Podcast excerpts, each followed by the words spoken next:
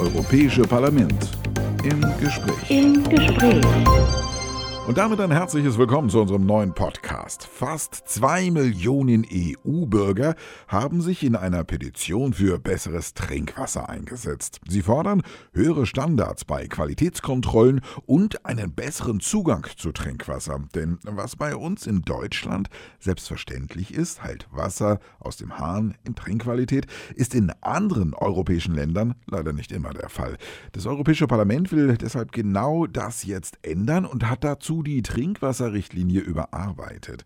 Welche Änderungen beschlossen wurden und welche Zusatzeffekte man sich dadurch erhofft, das besprechen wir mit Ulrike Müller. Sie ist Mitglied des Europäischen Parlaments.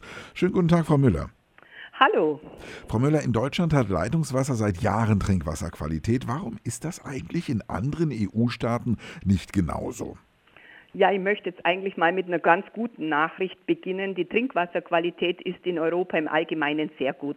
2015 hat die Europäische Kommission mit einer Auswertung von Daten von 15 Mitgliedstaaten das auch festgestellt, dass die Einhaltungsquote für die mikrobiologischen und chemischen Parameter über 99 Prozent beträgt.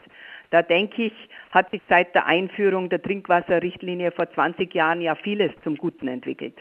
Es gibt natürlich nur vereinzelt Probleme mit der Umsetzung, aber wir sind da auf einem recht guten Weg und setzen mit der Neufassung der Richtlinie entscheidende Impulse, um die letzten Lücken auch noch zu schließen. Hm, welche Veränderungen sind an der Trinkwasserrichtlinie vorgenommen worden? Die Trinkwasserrichtlinie war ja bisher eine eher technische Spezialgesetzgebung zur Sicherstellung der Wasserqualität. Die Kommission hat mit ihrem Vorschlag zur Neufassung sowohl Änderungen an dem technischen Teil vorgeschlagen, aber auch neue Komponenten hinzugefügt. Für den technischen Teil hat sie beispielsweise vorgeschlagen, die mikrobiologischen und chemischen Parameter den wissenschaftlichen Entwicklungen der letzten 20 Jahre anzupassen. Das war sehr wichtig und notwendig, weil eine konkrete Regelung über Trinkwasserkontaktmaterialien musste festgeschrieben werden, also die Kontakte wie zum Beispiel Hausleitungen oder Armaturen, sowie einen sogenannten risikobasierten Ansatz haben wir jetzt verpflichtend eingeführt.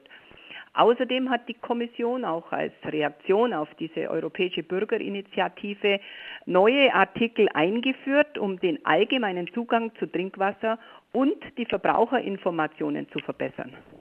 Was erhoffen Sie sich denn durch diese Maßnahmen? Als einzige deutsche Berichterstatterin hatte ich ja bei meiner Arbeit und an meinen Änderungsanträgen zwei äh, besondere Ziele fest im Auge. Erstens müssen wir sicherstellen, dass die Wasserqualität auch in Zukunft auf höchstem Niveau garantiert werden kann, trotz neuer Herausforderungen wie zum Beispiel die Arzneimittelrückstände oder das Mikroplastik. Und zweitens müssen wir sicherstellen, dass die Vorschriften für die Wasserversorger in der Praxis umsetzbar bleiben. Ich bin seit über 20 Jahren in der Kommunalpolitik engagiert und ich kenne daher den Alltag unserer kleinen kommunalen Wasserversorger sehr gut. Und diese kommunalen Wasserversorger, die, das ist ja ein Grundpfeiler der Daseinsvorsorge und die dürfen wir nicht durch ein Übermaß an Bürokratie ersticken. Auch wenn es dazu noch ein paar kleine Baustellen jetzt gibt, die wir dann im Trilog mit weiter behandeln müssen. Mit unserem Parlamentsvorschlag haben wir doch beide Themen auf einen guten Weg gebracht. Eine der Forderungen in der Petition war, das Menschenrecht auf Trinkwasser und sanitäre Grundversorgung festzuschreiben. Warum findet sich das nicht in den veränderten Richtlinien wieder?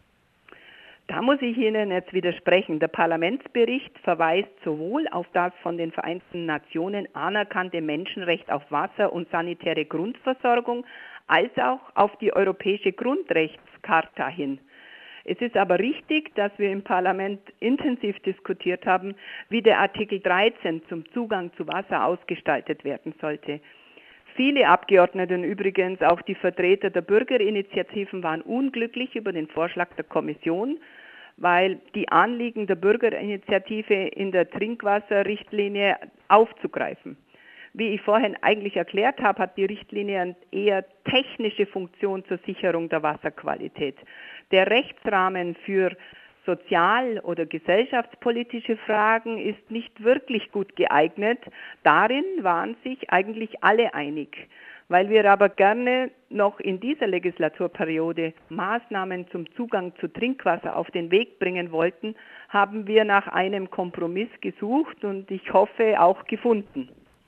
Einer der neu eingefügten Vorschläge ist auch, dass die Gastronomie ihren Gästen Leitungswasser umsonst zur Verfügung stellen soll. Ist Leitungswasser in Restaurants aber nicht grundsätzlich kostenfrei? Äh, das Leitungswasser ist in Europa in Restaurants nicht grundsätzlich kostenfrei. Da gibt es in den verschiedenen Staaten unterschiedliche Kulturen und Traditionen, die wir natürlich auch respektieren sollten. Auch wenn kostenloses Leitungswasser für den Gast natürlich toll ist, müssen wir aber auch die andere Seite sehen.